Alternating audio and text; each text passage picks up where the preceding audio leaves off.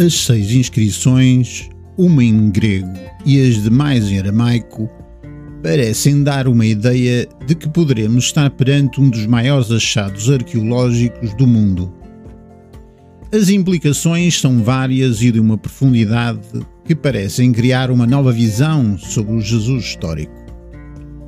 E a partir destas inscrições, numa tumba em Jerusalém, o livro procura dar sentido, encontrar resposta para a pergunta mais óbvia: estaremos perante o túmulo de Jesus e da sua família? A resposta dos autores é de que sim.